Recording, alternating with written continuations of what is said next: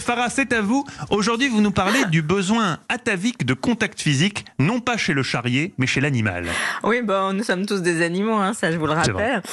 Et contrairement à ce que l'on pourrait euh, penser, c'est pas la vision ou l'odorat qui sont euh, qui sont des sens euh, vitaux à notre survie, c'est surtout le sens du toucher. Ah c'est le seul sens qui est commun à toutes les espèces animales, quel que soit le degré de développement. On retrouve le sens du toucher chez une simple paramécie, c'est un organisme à une seule cellule. On le retrouve aussi, bien sûr, jusqu'aux poissons, serpents, euh, vers de terre, euh, girafes et aux humains. C'est par le toucher que chaque être vivant découvre ce qui l'entoure, qu'il apprend à reconnaître ce qui est dangereux pour lui, ce qui est douloureux ou au contraire ce qui ah est bah doux. Et pour les humains, quand on est petit, c'est aussi par le toucher que nous prenons conscience du monde qui nous entoure et que nous prenons conscience aussi de nous-mêmes. Oui, j'avais jamais pensé. C'est vrai.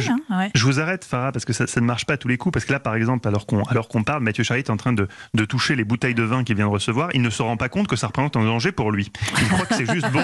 Donc le toucher, le toucher peut être trompeur aussi. Même si ça serait, ça serait quand même la base, d'après vous, de notre construction cérébrale. Alors c'est pas, c'est pas moi en particulier. Ce sont des, des psychologues, surtout dans les années 50, ils avaient commencé à faire des, des, des drôles d'expériences. Hein. Il y a un psychologue américain américain du nom de Harry Harlow. Il a réalisé, il faut, euh, faut l'avouer, d'horribles expériences sur euh, des jeunes singes macaques rhésus pour euh, mettre les bases de sa théorie de l'attachement. Il a mis en isolement social des bébés macaques en les oh, séparant de leur mère. Oh dès la naissance et aucun de ces euh, bébés euh, singes n'avait de contact avec un autre singe. Donc c'était vraiment en total isolement social.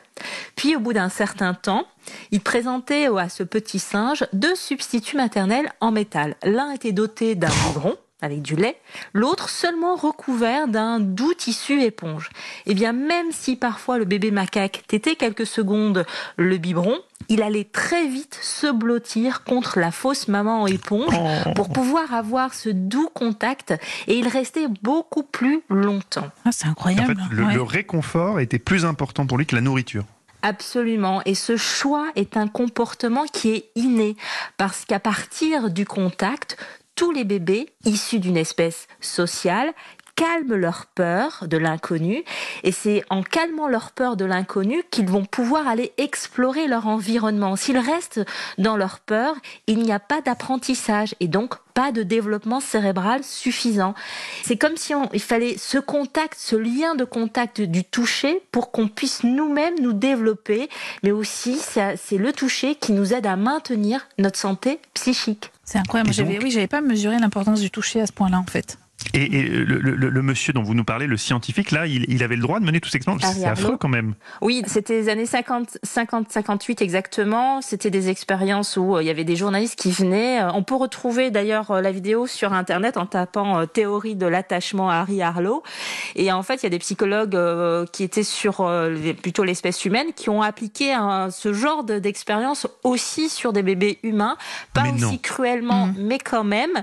Et il y a eu, il y a eu justement euh, quand un bébé n'est pas caressé, câliné, euh, euh, à, qui on ne sourit pas, eh bien, vous allez voir qu'il ne se développe pas, il est tout le temps dans, la peur et il a des retards de, mhm. de, développement. Donc le toucher est à la base de notre construction comme espèce animale et c'est vraiment commun à toutes les espèces sociales. On a tous besoin d'amour, c'est la leçon de cette belle chronique. Merci Farah Kessri.